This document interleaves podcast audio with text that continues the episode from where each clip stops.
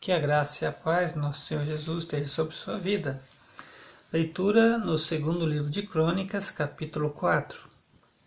Salomão também mandou fazer um altar de bronze de nove metros de comprimento, nove metros de largura e quatro metros e meio de altura.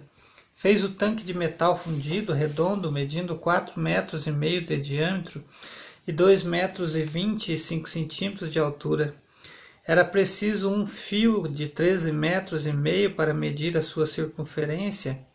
Abaixo da borda e ao seu redor havia figuras de touro de 5 e 5 centímetros.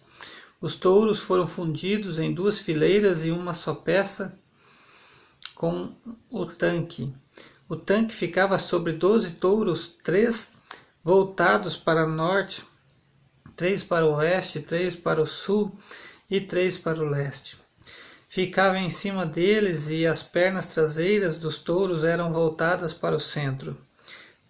A espessura do tanque era de quatro dedos e a sua borda era de era como a borda de um cálice, como uma flor de lírio. Sua capacidade era de 60 mil litros.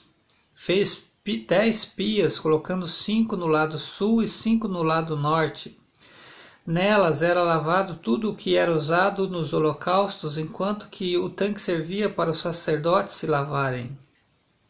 Fez dez candelabros de ouro de acordo com as especificações e os colocou no templo, cinco no lado sul e cinco no lado norte. Fez dez mesas e as colocou no templo, cinco no lado sul e cinco no lado norte.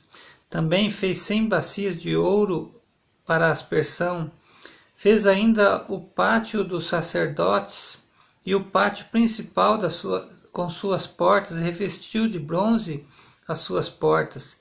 Pôs o tanque no, lago, no lado sul, no canto sudeste do templo. Também fez os jarros, as pás e as bacias para aspersão. Urão Abi terminou assim o trabalho de que fora encarregado pelo rei Salomão no templo de Deus.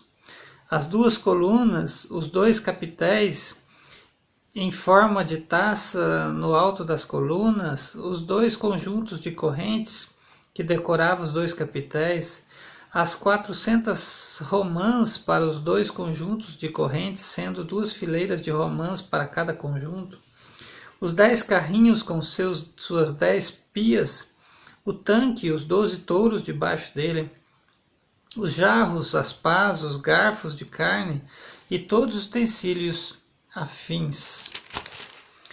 Todos esses utensílios que Urão Abi fez para o templo do Senhor, a pedido do rei Salomão, eram de bronze polido. Foi na planície do Jordão, entre Sucote e Zeredá, que o rei os mandou fundir em moldes de barro. Salomão os fez em tão grande quantidade que não se pôde determinar o peso do bronze utilizado. Além desses, Salomão mandou fazer também todos estes outros utensílios para os, o templo de Deus: o altar de ouro, as mesas sobre os quais ficavam os pães da presença, os candelabros de ouro puro, com suas lâmpadas para iluminar diante do santuário interno, conforme determinado, as flores, as lâmpadas e as tenazes de ouro maciço, os cortadores de pavio e as bacias para aspersão, as tigelas, os incensários de ouro puro e as portas de ouro do templo, tanto as portas da sala interna, o lugar santíssimo, quanto as portas do átrio principal. Que Deus abençoe sua vida com esta leitura, em nome de Jesus.